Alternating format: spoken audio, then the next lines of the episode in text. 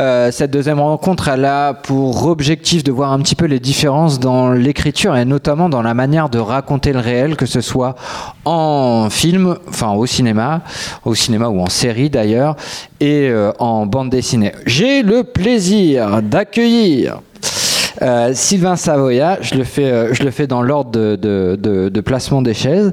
Euh, merci beaucoup d'être là. Trop avec cool. grand plaisir.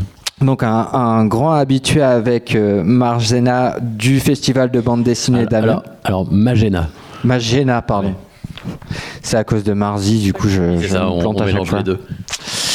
Euh, du coup, euh, Sylvain, tu as fait énormément de bandes dessinées dans ta vie. Je vais pas refaire euh, absolument toute sa bio. On peut juste peut-être parler de ta collaboration avec Jean-David Morvan, notamment sur euh, Reflet perdu, sur Nomade, sur Altogo. Exactement. Et sur Magnum, en fait. euh, Et sur Magnum qui est euh, beaucoup plus récent. Donc euh, en, à partir de 2004, est-ce que on peut dire que c'est ça qui t'a... En tout cas moi c'est avec euh, cet album-là que, que je t'ai et que je vous ai découvert, avec Marzi notamment. C'est un petit peu l'album qui t'a un peu propulsé, euh, Oui, ça a été en tout cas un grand tournant dans, dans la carrière. même si les, les précédents avaient déjà, dé- déjà été un petit peu, un petit peu en vue. Euh, avec euh, avec Marzi, du coup, tu euh, tu reviens euh, sur la jeunesse en Pologne dans les années 80 et 90 d'une petite fille particulièrement attachante. J'ai adoré, c'est ce qui est marqué sur le site de l'éditeur, donc Marzi, sur euh, sur le, le passé de Magena. Magena, c'est bon là. Ok, ça marche. N'hésitez pas à me reprendre. Et, euh, et du coup, en 2008, il y a un ancien euh, officier de la marine, Max Guérou, qui se lance sur les traces d'un groupe d'esclaves abandonnés euh, par un équipage sur l'île de Tromelin à la fin du XVIIIe siècle. Et toi, du coup, bah, qu'est-ce que tu as fait? Tu es parti avec l'expédition archéologique pendant deux mois? Pendant un peu plus d'un mois, et puis un peu plus d'un mois aussi à Madagascar après, avec Magena d'ailleurs. Ok, et du coup, pour essayer de raconter un petit peu ton, ton ressenti sur cette île, enfin ton voyage, mais en parallèle, mais ça on va beaucoup en reparler, moi c'est un album qui m'a vraiment mis une claque. J'étais complètement passé euh, à côté à sa sortie, et il a longtemps traîné sur ma, ma table de chevet, je l'ai lu une première fois et je l'ai relu là pour, pour préparer cette euh, intervention, et j'ai repris une claque, du coup je vais pas mal en parler je pense. Ok. Et du coup, en ce moment, tu es sur euh, le fil de l'histoire racontée par Ariane et Nino. Donc, c'est les bouquins qu'on voit ici. Donc là, tu as 30 tomes de prévus, c'est ça? Euh, 30 tomes de faits déjà, mais 30 plus- tomes de faits. au moins une centaine de prévus. Ok, donc c'est pas fini. Non. Et tu travailles actuellement sur, euh, sur l'adaptation de, de Petit Pays de Gaël Faye. Alors oui, c'est un travail qu'on fait à deux, Magena et moi. C'est Magena qui a fait l'adaptation et je, je la dessine en fait. Ok, et, bien. Et, et donc oui, pour, pour reprendre ce que tu disais sur le, le- le long parcours, euh, on s'est rendu compte avec Jean-David que c'était au mois de mars cette année, que ça faisait 30 ans qu'on avait sorti notre premier album. Bah, ça nous rajeunit pas tout ça. Du tout. Euh, Magena, du coup, euh, début de la bande dessinée en 2004 avec Marzi. Tu m'arrêtes si je me trompe Je ne suis pas très forte en date, je te fais confiance. Je déteste les chiffres en français. Euh, du coup, entre 2005 et euh, 2017, il y a sept tomes qui sont sortis. Tu as scénarisé avec Sandrine Revel euh, N'embrassez pas qui vous voulez, paru en 2012, qui porte également sur euh, l'histoire de la Pologne, me semble-t-il. Je l'ai pas lu. Sur une dictature, oui. Mais je- oui, ça, se passe en Pologne, mais il y a beaucoup de gens qui m'ont dit que ça aurait pu se passer en Hongrie, en Roumanie, euh, dans tous les pays du bloc de l'Est. Ok. Sandrine Revel, qui je vous rappelle a remporté le prix bande dessinée des collégiens de la Somme avec euh, Grand Silence, un album euh, très dur, mais euh, absolument, enfin qu'il faut absolument lire et mettre entre toutes les mains, Euh, qui parle de pédophilie notamment. Ensuite, en 2014, tu signes L'insurrection avant l'orage, dessiné par Krzysztof Gawronkiewicz, c'est un auteur polonais. Voilà, exactement. Je suis désolé. Et euh, tu écris pour Haute Soleillac Histoire de poireaux, de vélo, d'amour et autres phénomènes en 2015. Et entre 2017 et 2019, tu suis une formation de cinéaste à l'école de photographie et de technique visuelle Agnès Varda à Bruxelles. C'est ça. Mais quelle vie Mais quelle vie En 2019, du coup, tu fais ton, ton premier film, un court métrage. Oh, mais j'avais tout ça résumé en, en images.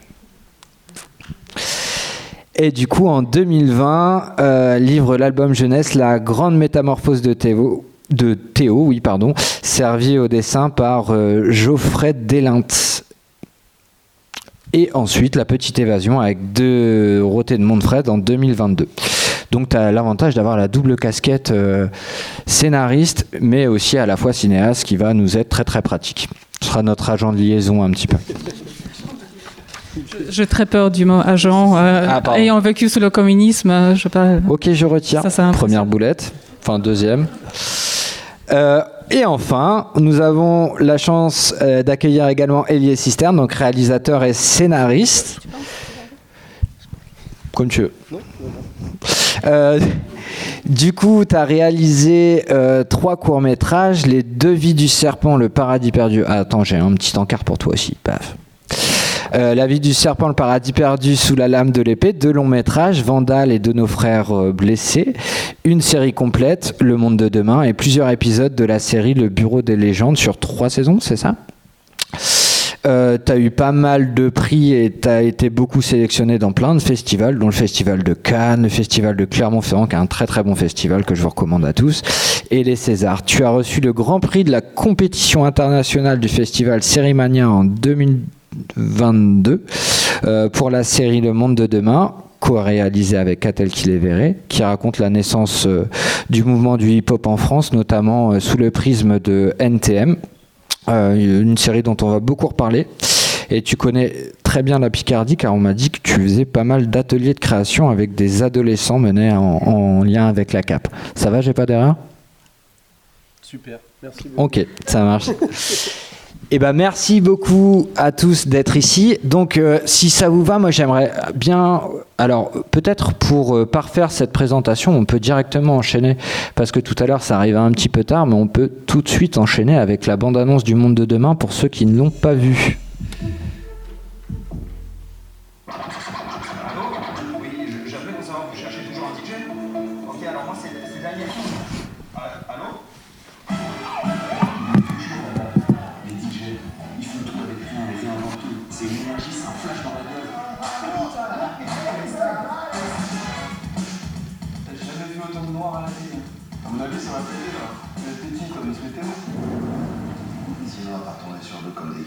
C'est pas le problème.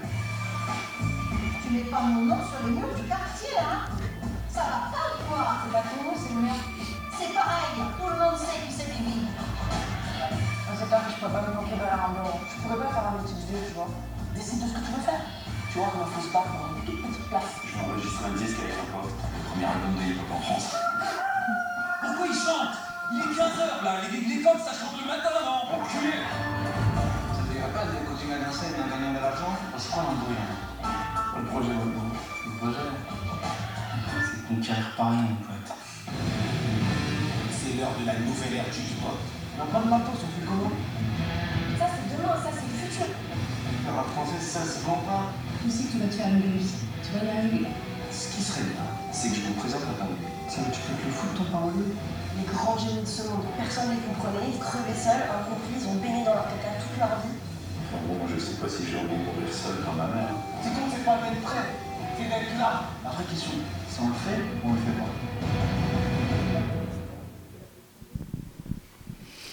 Et c'est aussi bien que ça en a l'air.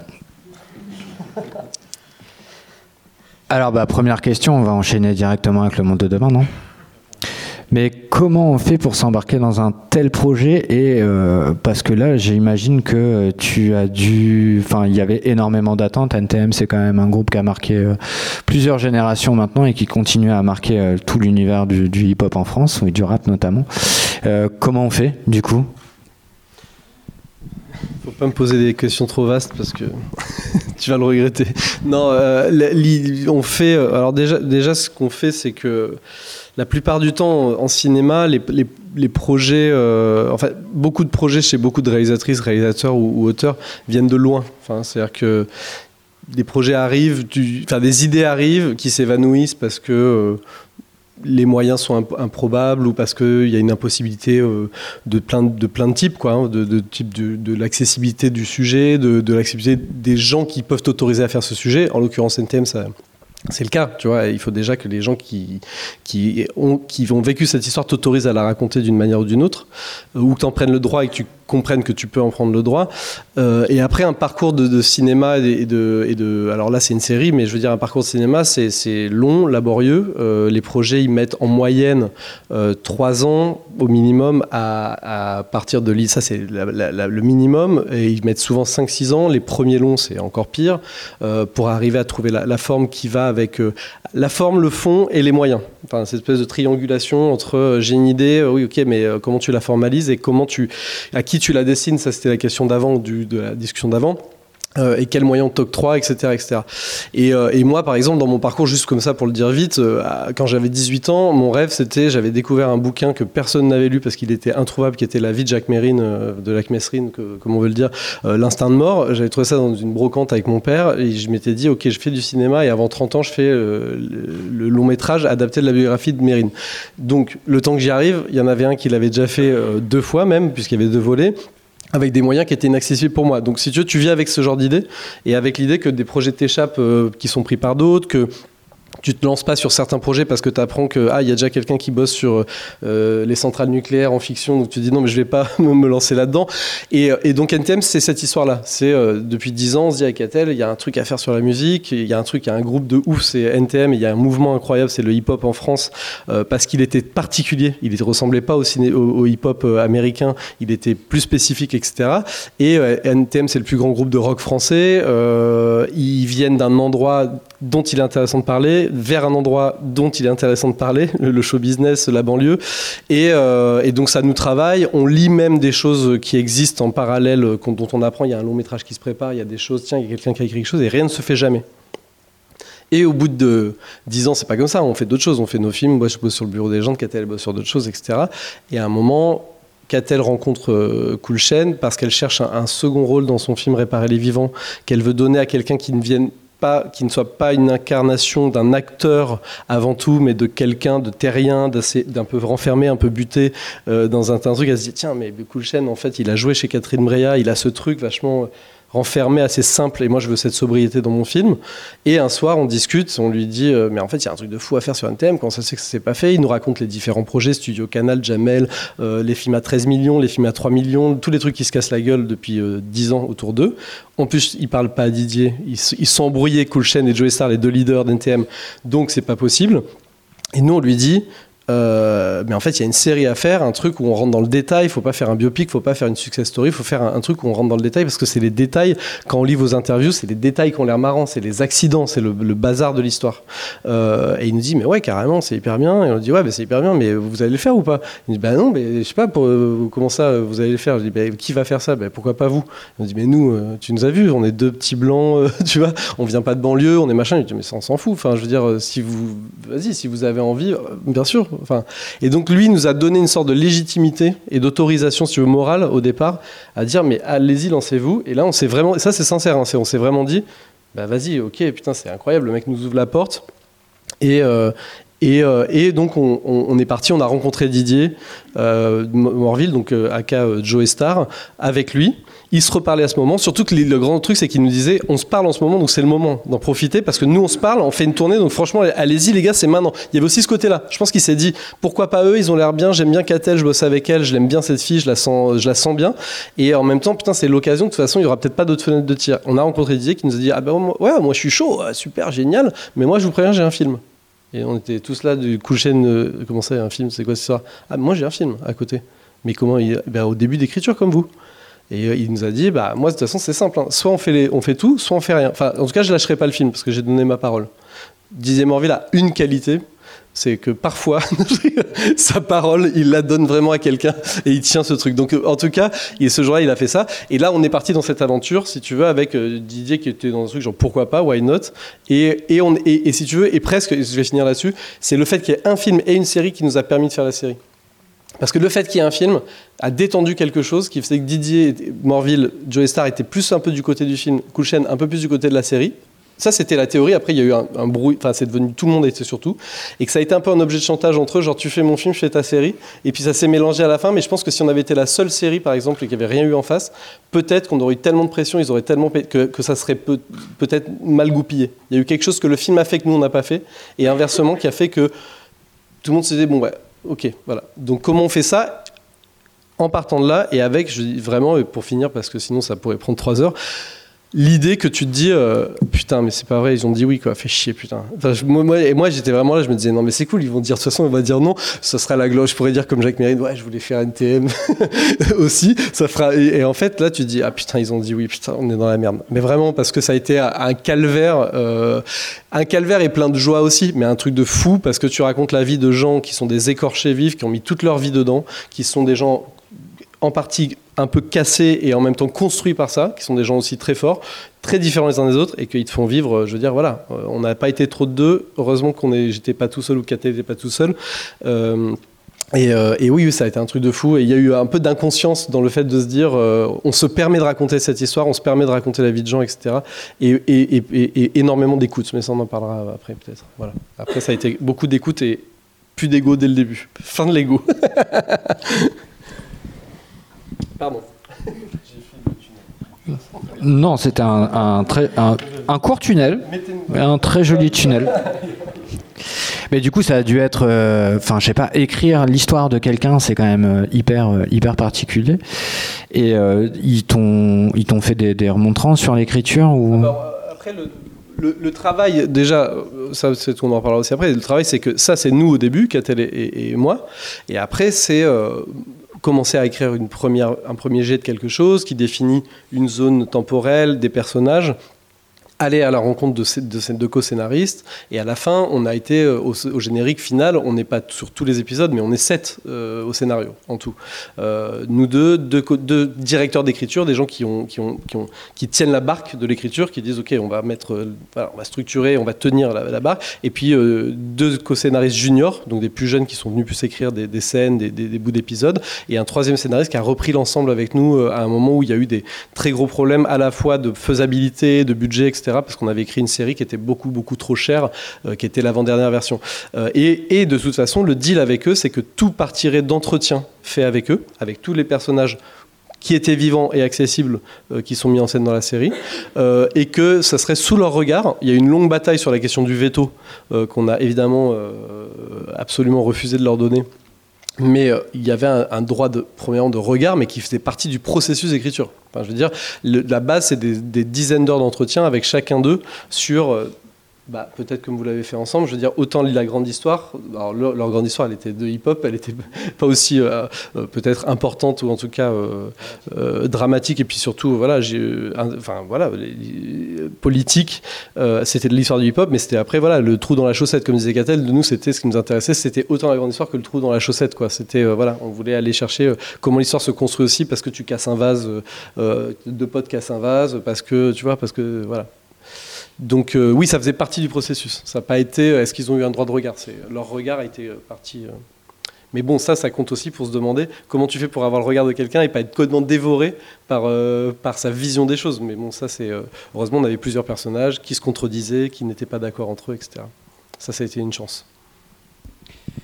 Et euh, du coup, ça m'offre une, une transition parfaite euh, pour toi, Marjana, parce que avec euh, Marzi, tu t'es inspiré de ton histoire euh, euh, en Pologne, on le disait tout à l'heure. Euh, Alors moi, je trouve que c'est absolument génial et euh, on doit vraiment tout le temps marcher sur des œufs pour à la fois raconter ce que c'était le pays, à la fois tes, tes anecdotes de toi que tu avais envie de mettre dedans, et à la fois pour laisser notre histoire au dessin, sous le dessin de quelqu'un d'autre, ça doit demander quand même énormément de confiance. Comment ça s'est passé pour toi? Je pense qu'il y avait beaucoup d'inconscience là-dedans, en fait. Donc, en fait, je n'ai pas du tout euh, réfléchi à ça parce que moi, je suis arrivée en France en 2001, j'ai rencontré Sylvain en 2003. Et, euh, et en fait, j'avais pas de travail. La Pologne ne faisait pas partie de la communauté européenne. Je- J'avais fini des, des études en lettres modernes. Autant dire que vraiment, je savais pas exactement ce que je voulais faire. Euh, quand j'étais jeune, je voulais conduire un camion. Je suis arrivée en France. Je pensais pas du tout faire de la bande dessinée. J'ai lu une seule BD à 13 ans. C'était Tarzan. Et la suivante, c'est Les pilules bleues de Frédéric Peters que Sylvain m'a mise dans les mains. Et après, j'ai commencé à faire ma, ma propre culture dans, avec des BD, mais je pensais pas du tout devenir autrice. Donc, euh, je me souviens, un Noël, j'ai raconté à Sylvain comment ça se passait Noël euh, en Pologne, et que c'est que c'est complètement différent du Noël euh, français. Et, euh, c'est là, c'est lui qui a eu le déclic pour me dire écris tes souvenirs d'enfance parce que tu vas les perdre. Le- La Pologne n'existe plus telle qu'elle était. Euh, Toi, tu n'es plus la même personne. Tu vas oublier les souvenirs, ça se tarit, la mémoire. euh, on, embellit les choses, on oublie certaines. Donc, euh, je me suis prêtée au jeu. Et en fait, j'ai commencé à écrire vraiment pour moi, pour lui, parce qu'à l'époque, on était un couple. Et, euh, et donc, voilà, c'était pour qu'il découvre un peu qui j'étais. Et puis, en fait, j'aimais bien l'écrire. Comme j'étudiais les lettres, j'aimais bien la langue française. Et en fait, j'écrivais quelque chose qui m'arrivait en polonais, en Pologne, il y a longtemps, et je l'écrivais en français. C'est comme si je retrouvais un peu une naïveté, une simplicité, c'est ce premier regard dans une autre langue. Et c'est donc c'est pour ça qu'il y avait beaucoup d'inconscience là-dedans. Et, et puis je pensais pas du tout que ça serait publié. Je me suis dit, mais la bande dessinée, je voyais avant, avant tout bah, Tarzan déjà. Et puis, euh, et puis, je sais pas, Superman, Spider-Man, ils sauvent le monde, ils sautent sur les bâtiments, c'est des super-héros. Je voyais surtout des comics et surtout des, livres pour, pour, les, pour les garçons ou des, des gens qui n'aiment pas lire. Pourtant, maintenant, je suis complètement de l'autre côté. Je défends la bande dessinée euh, bec et ongle. Ça se dit bec et ongle. Et, euh, et donc, euh, et donc, et en fait, je me souviens quand Sylvain a commencé à faire des croquis, je voyais ça, je me suis dit, Waouh, mais c'est, qu'est-ce que c'est que ce truc? Mais Personne ne va jamais s'intéresser. La Pologne, pays bétonné. Enfin, je voyais tous les stéréotypes. D'ailleurs, qu'on me racontait que les Français me disaient, ah, euh, la Pologne, euh, euh, pauvre cousine de, de l'Europe de l'Est. euh, Enfin, je, je, je me voyais toujours comme quelqu'un qui venait d'un monde où il fallait vraiment taper comme ça sur, oh, oh, oh, pauvre. Et donc, en fait, et je me suis dit, c'est, c'est un peu, je, je, j'ai compris qu'il faut que je casse ce truc. J'en avais marre qu'on considère la Pologne vraiment comme un, comme un pays euh, de seconde zone. Ce qui est de moins en moins le cas parce qu'on est maintenant en Europe et que les gens voyagent et que tout est beaucoup plus ouvert. Mais c'est vrai que j'avais beaucoup, euh, beaucoup d'appréhension au début de voir la bande dessinée et de voir ma famille vivre sur les pages de la bande dessinée. Parce que autant on parlait de moi, je sais, je choisis mes souvenirs, je sais exactement ce que je raconte. Autant les faire vivre et voir qu'ils sont dessinés et puis avoir leur regard, c'est quelque chose qui m'a le plus perturbé. Ils n'ont eu- aucun regard sur ça. Je n'aurais pas de- demandé la permission. Et tous les lieux sont comme ils sont, toutes les maisons sont comme elles sont. Sylvain a vraiment reconstruit ça euh, en dessin. Mais c'est vrai que cette conscience est venue après. Et, maintenant, bah, j'assume. Et je me dis, c'est une bande dessinée, c'est pas. Quand même assez. Il y a le filtre du dessin, oui. Maintenant, je fais un court métrage qui parle de ma mère, euh, du décès de ma mère, de ma relation avec elle. Et c'était très, très particulier parce que c'est vraiment quelque chose qui est très réel pour le coup. Parce que c'est vraiment ma mère, on la voit, on la voit vivre. Mais c'était vraiment un court métrage et encore, c'était vraiment comme un cri euh, de, de mes tripes pour raconter vraiment, je suis pas d'accord qu'elle soit morte. Je parle de cette relation que j'ai eue, euh, une relation assez dure, parce que très conflictuelle. Et même maintenant, je travaille sur un long métrage qui parle encore une fois de ma famille. En fait, je pense que je sortirai jamais de la famille. C'est Marzi, euh, ma mère. Maintenant, je travaille sur ma marraine et les femmes de ma famille pour parler un peu de la situation des femmes en Pologne. Et là, c'est vraiment hardcore. Là, vraiment, filmer les gens. Ils sont d'accord et ils me racontent des choses, mais en fait, moi, je les vois après, je me dis, et quoi, il y a d'autres gens qui vont voir ça? Comment je vais assumer ça? Comment je vais... Je, je sais pas, ça perturbe. Je suis à l'étape du montage, et je suis un peu des montagnes russes. Donc, euh, Donc là, sur ce projet, tu as absolument tout fait. Tu es passé d'abord par l'écriture, ensuite tu as été filmé et là, tu montes. je suis, comme c'est la famille, je suis pas passée par l'écriture. Avant, je filmais un peu, après, je montrais à un producteur. Je, on a trouvé un coproducteur, donc en France et en Belgique. Et, euh, et maintenant, on, on monte, et puis de temps en temps, je retourne en- encore en Pologne. J'ai l'impression que j'ai pas envie que ce film se termine, que je serai toujours en, tournage, et que chaque année, je dis, ah, il manque un élément, ben, je retourne en Pologne, je vais voir ma tante. En plus, cette année, c'est des élections en Pologne, donc je me dis, si c'est un film un peu politique, ben, peut-être il faudrait pas qu'il se termine, il faut que j'y aille. Mais voilà, je sais que la date est arrêtée, il faut que ça soit fini à l'automne, et c'est quelque chose qui me, justement, euh, la fiction, c'est casse-gueule. Le documentaire, je pense que c'est juste. Alors que c'est un documentaire, je me dis cinq personnes vont le voir. Pourquoi tu te prends autant la tête? Mais, mais, mais, mais sait-on jamais? Oui, voilà. Ok, trop bien. Euh, comme je vois que le temps file et je voudrais que, que tout le monde ait absolument la parole, euh, moi je voudrais revenir sur les esclaves ouvriers de Tromelin un peu. Mais Ok. quelle claque mais quelle reclaque d'ailleurs. Je trouvais ça absolument incroyable et notamment dans la manière narrative parce que et en plus tu parles un petit peu au cours de ton album de ce que tu vas en faire. À un moment tu sembles avoir compris euh, quelle forme ça allait prendre et en fait pour vous raconter un petit peu du coup il y a à la fois l'expérience de voyage et euh, la solitude et, j'ai l'impression que tu as capté vraiment un truc du fait de partir seul. Parce que moi, je me suis vraiment reconnu pour avoir voyagé un tout petit peu euh, seul. Enfin, je sais pas, il y a un truc que tu as capté et que tu as réussi à retransmettre qui est absolument génial.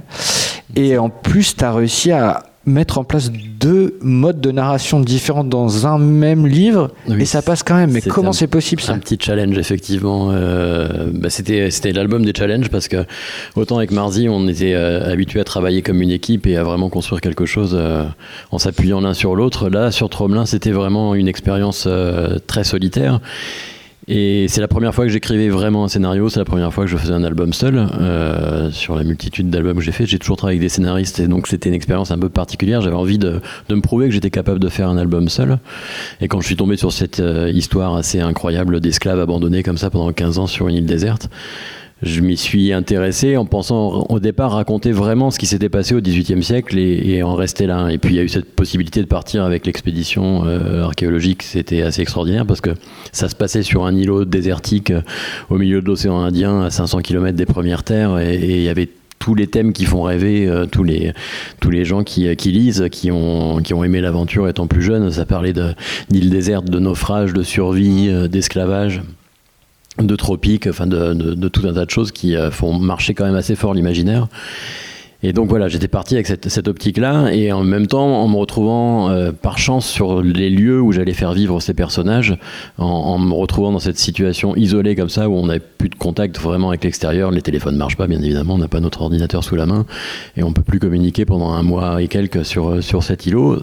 J'avais envie de trouver ça, j'avais envie de trouver ce, ce ressenti d'isolement, d'abandon et de sortir du monde, ce qui, est, euh, ce qui est un luxe maintenant, de pouvoir se débrancher et de sortir du monde.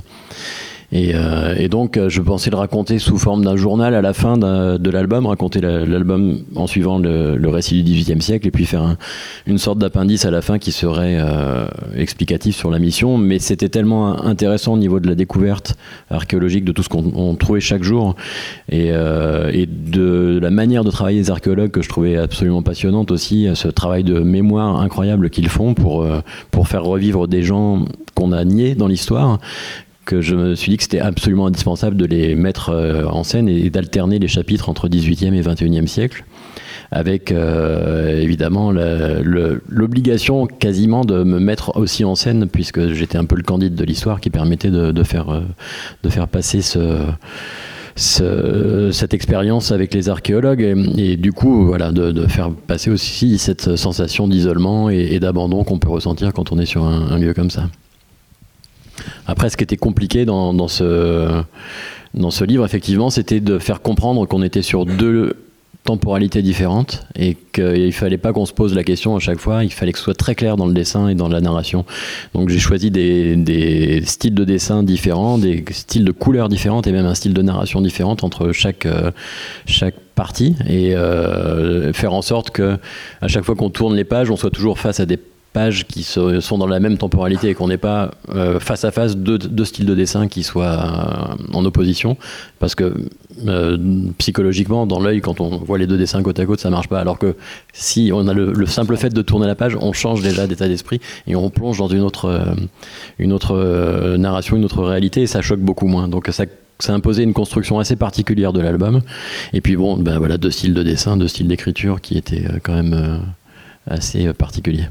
Mais ce qui est aussi marquant dans, dans, dans ta carrière, notamment en termes d'écriture, mais cette fois-ci d'écriture graphique, parce que tu disais que tu n'avais pas beaucoup scénarisé, mais moi je trouve que justement à chaque fois tu euh, tu t'adaptes et tu euh, arrives à faire en sorte que ton dessin s'adapte à ce qu'il raconte. Enfin, le, le, style de dessin dans Marzi ou dans les premiers albums que tu avais fait avec Jean-David Morvan ou encore ce que tu fais maintenant, ça arrête pas d'évoluer, c'est incroyable. Ça change beaucoup, mais c'est vrai que comparativement à beaucoup d'autres collègues qui ont un style très défini qu'on reconnaît au premier coup d'œil, euh, moi, c'est assez, je perds assez facilement les lecteurs parce qu'ils se demandent toujours qui a scénarisé, qui a dessiné, parce que ça se ressemble jamais.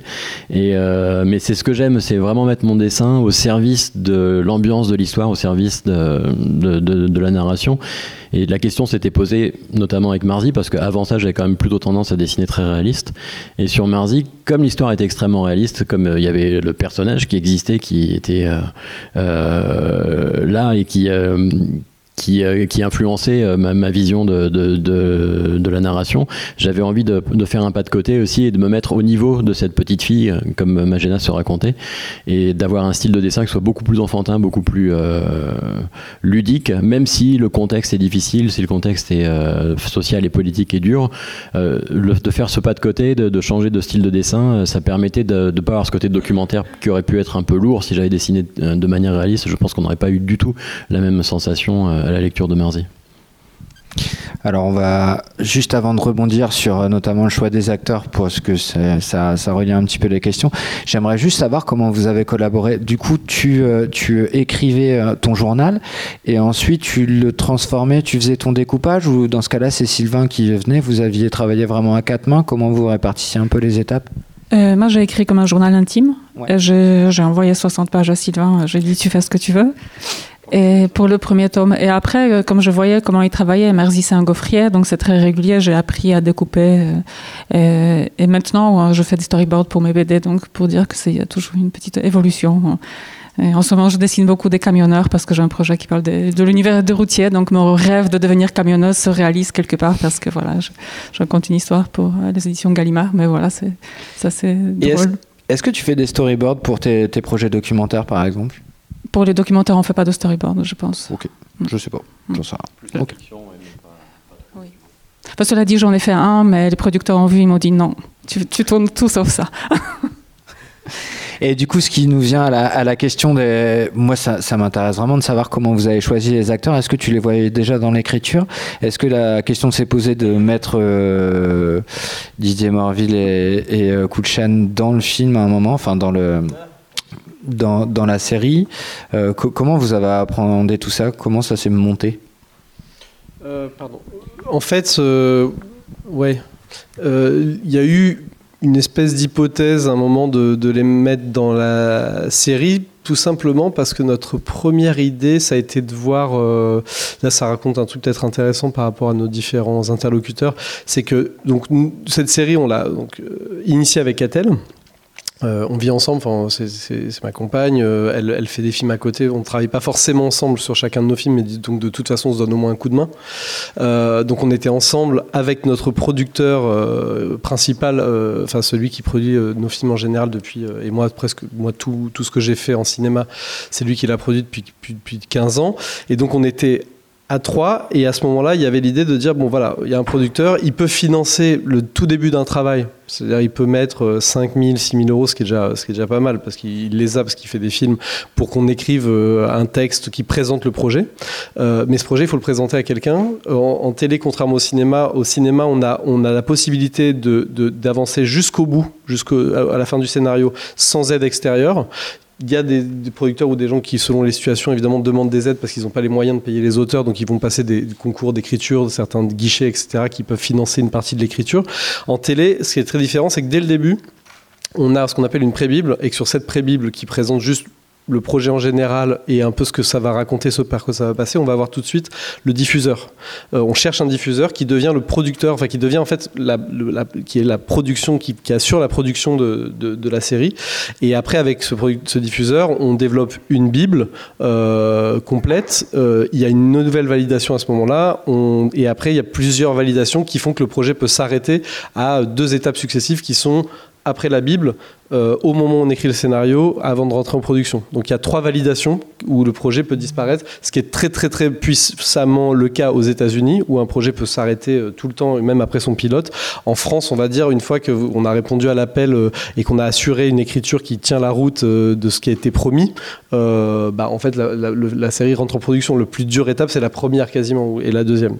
Donc ce que je veux dire par là, c'est qu'on va vers Netflix qui à ce moment-là veut produire des films, des séries en France parce qu'ils se rendent compte que leur production internationale ça marche plus. Il faut qu'ils produisent local en Espagne, en France, un peu partout. Et donc ils cherchent des projets et ils cherchent à se positionner sur le marché. Ça c'est aussi important, c'est qu'on n'est pas avec des, des gens euh, rigolos qui sont là genre ah, j'adore le cinéma, qu'est-ce que vous avez envie de faire? Parce que j'adore trop le cinéma. C'est on vient, on est des acteurs économiques. euh, on, arrive en France et qu'est-ce que ne fait pas la France? Bah, La France, elle fait beaucoup de polars, elle fait beaucoup de films intimistes, elle fait beaucoup de- de films. Et ce qu'elle ne fait pas beaucoup, c'est des comédies romantiques et des films entre guillemets de banlieue. C'est-à-dire qu'elle ne représente pas les gens qui ne sont pas euh, d'une certaine, enfin très peu les gens qui ne sont pas d'une certaine France traditionnelle, et elle représente très peu sa banlieue, et elle représente très peu quelque chose aussi des enjeux de tension et de et en même temps euh, hyper positifs qui sont liés à, ces univers si on peut les appeler comme ça. Donc quand on leur dit NTM euh, banlieue années 80, ting, ils sont génial, super, ça nous intéresse, on adore.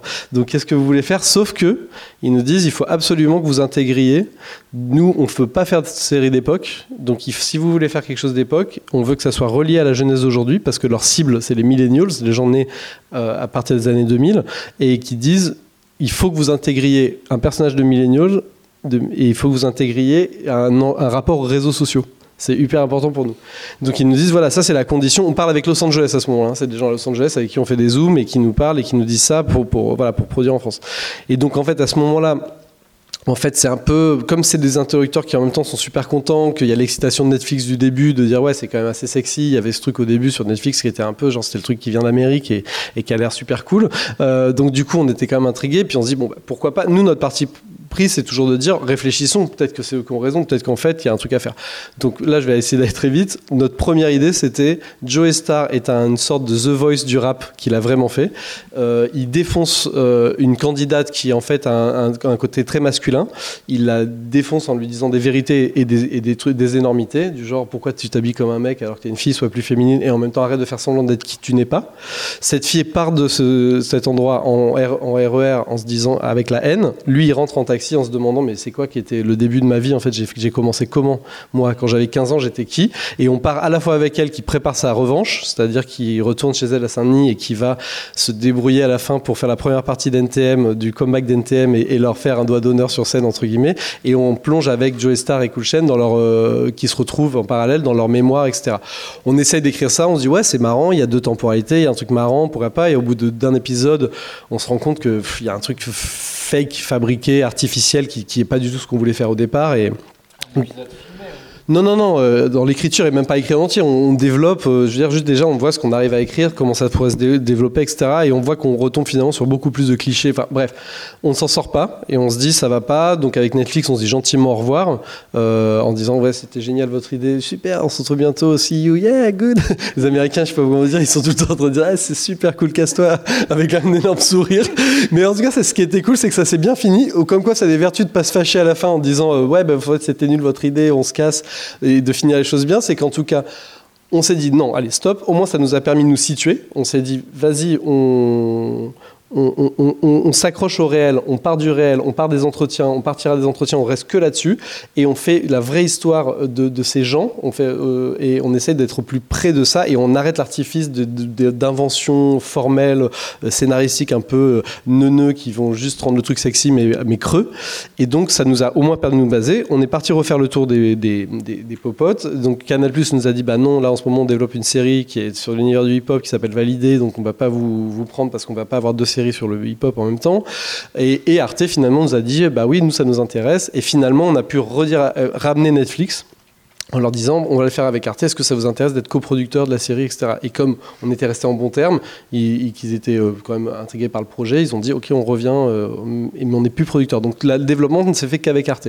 Je sais pas pourquoi je t'ai raconté ça, pour te dire que toute cette histoire nous conduit à nous dire on reste près du réel et que la réponse sur les comédiens elle est, très courte, c'est que ça a pris énormément de temps avec une directrice de casting de trouver des gens qui répondait quand même à ce pacte qu'on allait avoir avec le spectateur, à savoir, on, est là pour représenter des gens le plus proche de ce qu'ils ont été. Si tu vas sur Google et tu tapes dynastie, années 80, qu'il y ait quelque chose qui colle et que si tu as connu cette époque, tu te dis ah ouais, ça me rappelle tellement ça, et que ça soit quand même une Madeleine de Proust pour certains et un, espace peut-être pas documentaire, mais documenté pour, pour les autres, que- qu'on ne raconte pas n'importe quoi aussi pensant que tout compte, c'est-à-dire que la déco de l'appartement de Didier Morville, la déco de l'appartement de, Joe, de, de compte parce que ça a formé quelque chose de leur goût et que ça te raconte de quoi ils viennent et comment ils ont formé leur goût et surtout de quoi ils sont extraits, de quoi ils se sont échappés, Euh, comme le fait que bah, si tu es un mec euh, métis noir d'un mètre 90 ou d'un mètre euh, 70, c'est pas la même chose sur ce que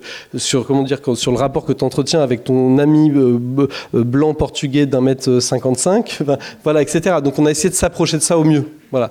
En fait, on n'a pas trouvé un Kulchen aussi petit qu'il était, ni aussi costaud, mais mais il y avait cette idée. Et il y avait aussi cette idée de dire, ce qui est, on avait une chance incroyable, c'est que même sans le faire exprès, sans le vouloir, on avait tout à coup représenté une jeunesse, entre guillemets, de gens de 25 à, à 17 ans, qui était, entre guillemets, de toutes les couleurs et de tous les styles. C'est pas tout à fait vrai, mais je veux dire, cette affiche à la fin qui fait qu'il y a une fille euh, qui, a, des origines asiatiques, un mec euh, euh, avec un type de métissage, un autre, des, des gens avec des styles rock, des gens avec des styles. voilà. On l'avait, c'était la vérité quelque part de ce qu'on racontait. C'était, c'était pas une volonté de notre part de dire il va falloir qu'on. Voilà. Donc on a voulu s'approcher de ça au plus juste pour répondre à, voilà, à ce pacte de véracité entre guillemets. Et donc ça a été un très long travail de casting d'un an et demi, mais ça, voilà. Ouais, extrêmement long pour trouver les gens. Et finalement, plus dur de trouver Cool Chain, pas plus dur, hein, mais incroyablement dur de trouver Cool Chain, qui est à la fois banal et pas du tout banal, que euh, Joey Stark, on a eu beaucoup de mal à, trou- à- à trouver et, et, et- et qui s'était pas gagné jusqu'au bout. Et il y a quelque chose entre les deux, entre le personnage dans, dans la série et le vrai. Après, pour nous, il y avait un pacte qui était hyper important de dire je veux que quand tu regardes, tu te dises ah ouais, je vois mais c'était pas du tout essentiel que ça soit mimétique. Enfin, pour nous, il y avait aussi un piège à se dire euh, ah le mec, on dirait vraiment, enfin, à ce que le spectateur passe son temps à potentiellement, hein, parce qu'il y a plein de gens qui s'en foutent de Joey Star, mais à décrypter la différence entre les deux. Donc il fallait que ça soit assez différent pour poser une, une identité à la série et assez proche pour te dire il y a un truc que je comprends. Euh, Ouais, en fait, bizarrement, il y, a- ça de dire la série a son identité propre, et à la fin, tu dois te dire bah oui, oui, je vois bien comment ce mec-là est devenu Joey Star, et je vois bien comment lui est devenu ça, et je vois bien comment elle euh, ou lui que je connais. euh, on n'avait que trois personnages qui étaient connus hiérarchiques. Enfin, Joey Star, Cool Chain n'est plus connu, et après euh, euh, Dynasty qui est connu pour certaines personnes, mais beaucoup un public beaucoup plus restreint qui n'était pas euh, ceux qui allaient faire le succès ou l'insuccès de notre série. Après, en fait, ce qui est énorme, c'est qu'il y a énormément de gens qui n'ont rien à tamponner, hein, qui ne connaissent personne de, cette, de cet univers et qui ont quand même regardé la série parce que ça les intriguait ou pas. voilà, mais dans la jeunesse d'aujourd'hui, je veux dire, c'est très minoritaire les gens qui connaissent NTM chez les gens de moins de 20 ans. Voilà. Ça fait tellement mal quand on se veut- s'entend dire en intervention Ah ouais, NTM, c'est un truc de vieux maintenant. Ça y est. Ouais. Et euh, du coup, je voulais revenir sur Sylvain, euh, sur euh, notamment les, esclaves oubliés de Tromelin, mais du coup, sur tout ce, travail de, recherche historique pour essayer de comprendre comment ces esclaves ont survécu et tout. Toi, tu as écrit directement sur place avec les archéologues? Comment ça s'est passé? Non, ça a pris beaucoup de temps et c'était compliqué. C'est marrant parce que les, trois, les trois œuvres différentes là parlent du réel et en même temps euh, avec une, euh, une approche différente. euh, là, avec des personnages qui existent et qui peuvent euh, témoigner et avoir leur, leur regard sur, sur l'histoire. Magena avec Marzi qui est le personnage de, de- de l'histoire. Et là, je- pour les esclaves oubliés de Tromelin, je parlais de gens, en tout cas pour, pas pour les archéologues, mais pour les, les gens qui m'intéressaient le plus, c'était les malgaches qui avaient été abandonnés pendant 15 ans au XVIIIe siècle et que je ne connaissais pas et je connaissais pas leur culture et il fallait euh, réussir à les rendre crédibles, à les rendre euh, le plus euh, proche de la réalité possible. Surtout pas trahir leur mémoire, surtout pas trahir leur, culture et, essayer de leur redonner une place dans l'histoire puisqu'on leur avait euh, volé leur, leur vie en fait. Donc c'était ça le plus compliqué, c'était de re- rentrer dans une espèce d'intimité dans des personnages que je pouvais pas rencontrer et que je ne pouvais pas faire témoigner. Donc ça a été un gros travail de recherche. Alors heureusement, euh, grâce à, Max Guérou et son équipe d'archéologues, euh, j'ai eu quand même accès à pas mal de documents d'époque.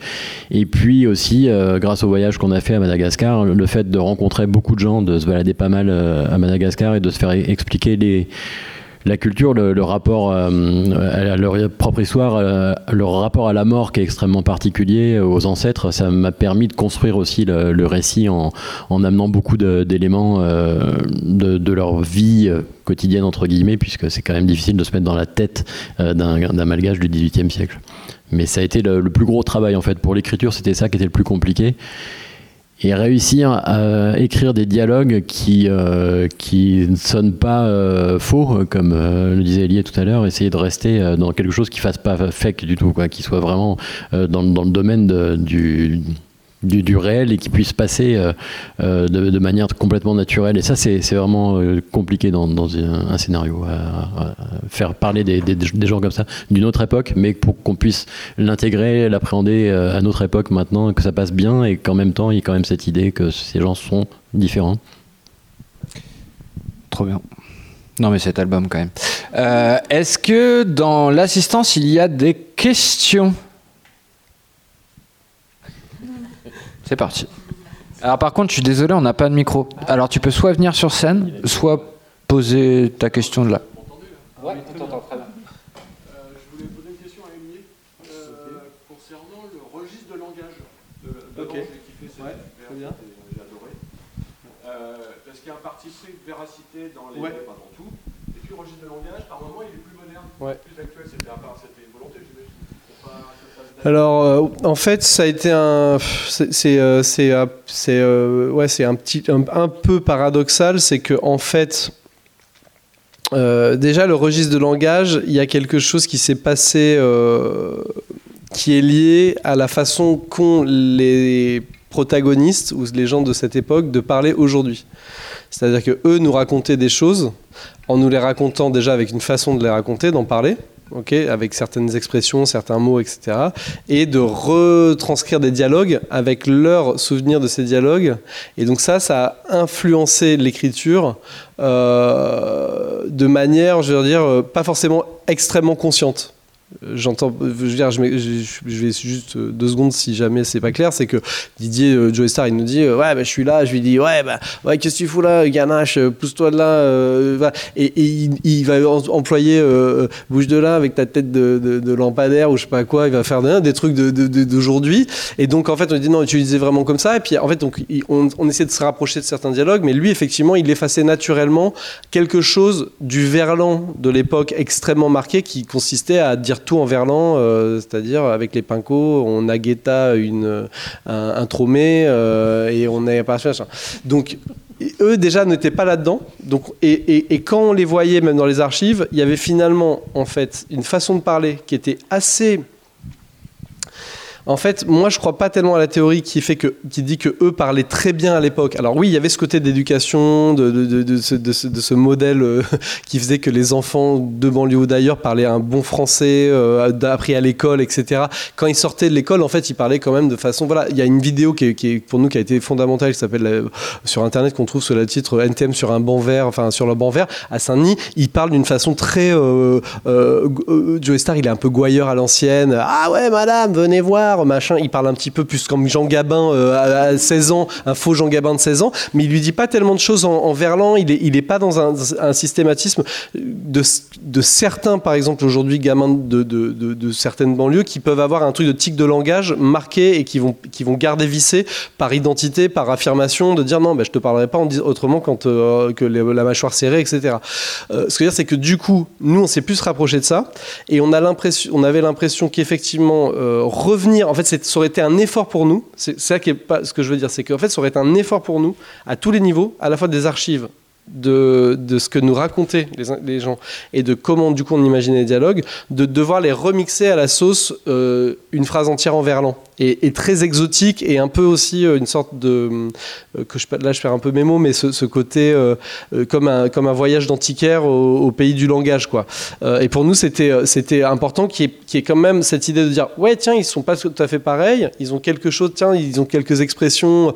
Alors du coup dans la série il y a un petit peu ce truc là, ouais on a barbé des bombes, vas-y on va on va. Ils ont quelques expressions qui sont datées, d'autres qui sont pas datées parce qu'elles viennent de ce temps-là.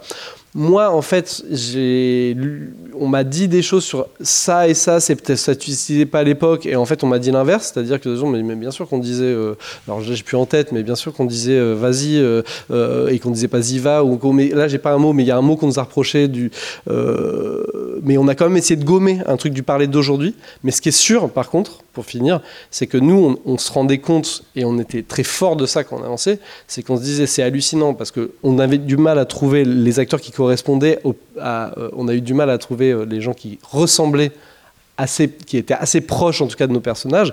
Mais par contre, ce qui était incroyable, c'est que les jeunes, ils arrivaient, ils étaient quasiment habillés comme nos personnages. Il y avait un truc incroyable de.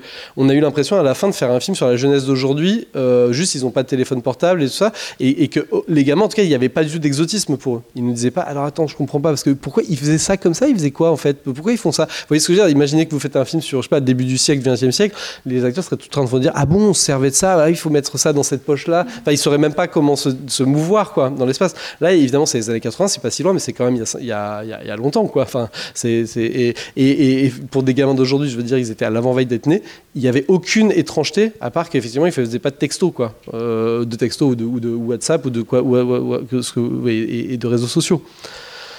Voilà. Donc euh, voilà, ça a été un peu ça le chemin, mais ça n'a pas été en tout cas d'être contre ou pour. Et euh, voilà. Il y a d'autres questions à assistance Résistance. Ça s'adresse plutôt euh, à Sylvain, donc sur euh, les escarbouillés de Tournoi. Je voulais savoir en fait comment euh, vous êtes tombé sur cette histoire, parce que c'est pas une histoire, euh, c'est pas une histoire de la grande histoire qui est très connue. Euh, donc voilà, j'étais curieuse de- du fond du sujet en fait. Ok, c'est une bonne question. Effectivement, c'est une histoire qui était très très très peu connue. Et il se trouve qu'il y avait eu une première euh, mission archéologique euh, faite par ce groupe euh, l'année précédente et qui était une mission archéologique sous-marine.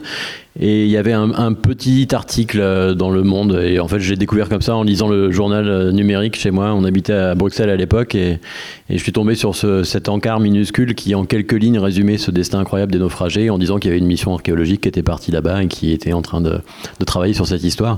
Et j'ai trouvé que c'était tellement euh, palpitant parce que, en quelques mots, c'était un, un navire fait naufrage. On laisse 80 malgaches sur une île déserte de 1 km, donc qui est minuscule.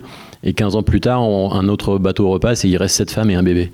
Donc euh, ça donnait vraiment envie d'en savoir plus. C'était une espèce de, mystère comme ça que j'avais envie de, résoudre, de connaître en tout cas. Et donc j'ai cherché sur Internet les coordonnées du groupe d'archéologie et je leur ai écrit en leur demandant si éventuellement ça les intéresserait de mettre à disposition leurs archives parce que je trouvais qu'il y avait de matière à faire un, album de bande dessinée et que ça, ça m'intéressait vraiment beaucoup. Et l'archéologue m'a répondu le lendemain matin en me disant super, on a envie que ce soit un peu plus connu cette histoire, euh, voyons-nous. Et voilà, c'est parti comme ça. En lisant le journal donc.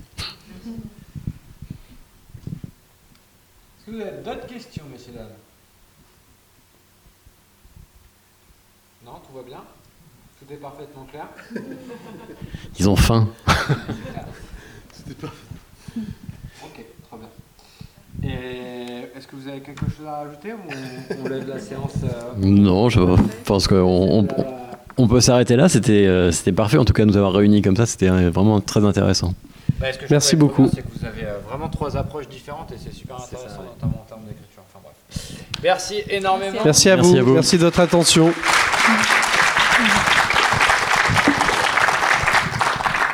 Alors du coup, on va se retrouver à 14h si vous le voulez bien. Et je vous rappelle le programme de l'après-midi, du coup de 14h à 15h15, on sera avec Erika Angloun, euh, réalisatrice et scénariste, et on sera avec Thierry Martin, l'auteur notamment du Dernier Souffle, pour parler de western. Et ensuite, de 15h15 à euh, 16h15, 16h30, on discutera avec euh, Benjamin Viau, ingénieur du son et mixeur pour le cinéma et les séries, et Hervé Bourris, qui est notamment l'auteur du Tekel que j'ai adoré et qui euh, fait plein de livres en lien avec euh, le- la musique. Et c'est un musicien. Et du coup, on étudiera un petit peu le son au cinéma. Et bien sur ce, bon appétit, revenez en forme avec des questions. hein. Non, c'est plutôt. euh, non, c'est plutôt structuré en fait. Ah ouais? Comme euh, à manger ensemble. là. Ouais. Ah, tu- je pensais que Ouais. Non, là, non, je prends pas le train direct. Je vais, je vais, je vais rester euh, cet après-midi. En fait, je suis avec euh, Benjamin, c'est euh, il a mixé la série. Et, euh, Benjamin là. Il a mixé euh, la série et euh, il, a- il a été mixeur euh, des, des sons. Des, des sons. Il est euh, mixeur des, des sons de la série. Je vais montrer la scène plus longtemps, donc on joue ensemble. On non, c'est cool, bravo, hein, excellent. Et, euh, en fait, toi, t'as bossé, tu t'as bossé sur, les, les euh,